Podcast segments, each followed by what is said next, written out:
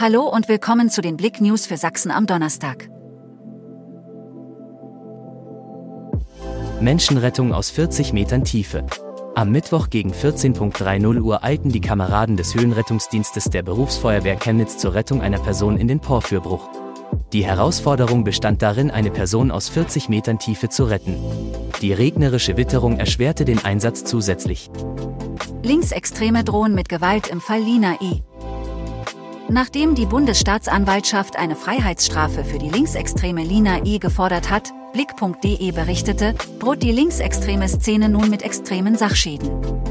Für jedes Jahr Haft, zu dem eine Person aus ihren Reihen verurteilt wird, gibt es ab sofort eine Million Euro Schaden.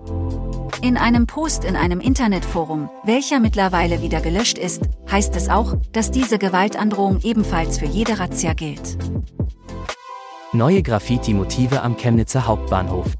Der Eingang des Fußgängertunnels zum Hauptbahnhof an der Dresdner Straße wurde mit großflächigen Graffiti aufgewertet. Gestaltet und umgesetzt wurde dies im Auftrag des Tiefbauamtes der Stadt Chemnitz vom Unternehmen Rebell Artikel. Plauen, da machen nicht nur die Kinder große Augen. Hell, freundlich und für alle offen ist es hier. Das Jojovita Fachzentrum für Kindertherapie und Förderung hat ein neues Domizil. Nach 152 Jahren lädt dieses wunderbare Haus am Klostermarkt 8 ins moderne Innere. Endlich arbeiten alle 23 Beschäftigten unter einem Dach. Deshalb war der Umzug dringend erforderlich. Auf vier Etagen stehen 17 Behandlungsräume, drei Bewegungszimmer, drei Büros sowie ein gemütlicher Garderobe und Wartebereich zur Verfügung.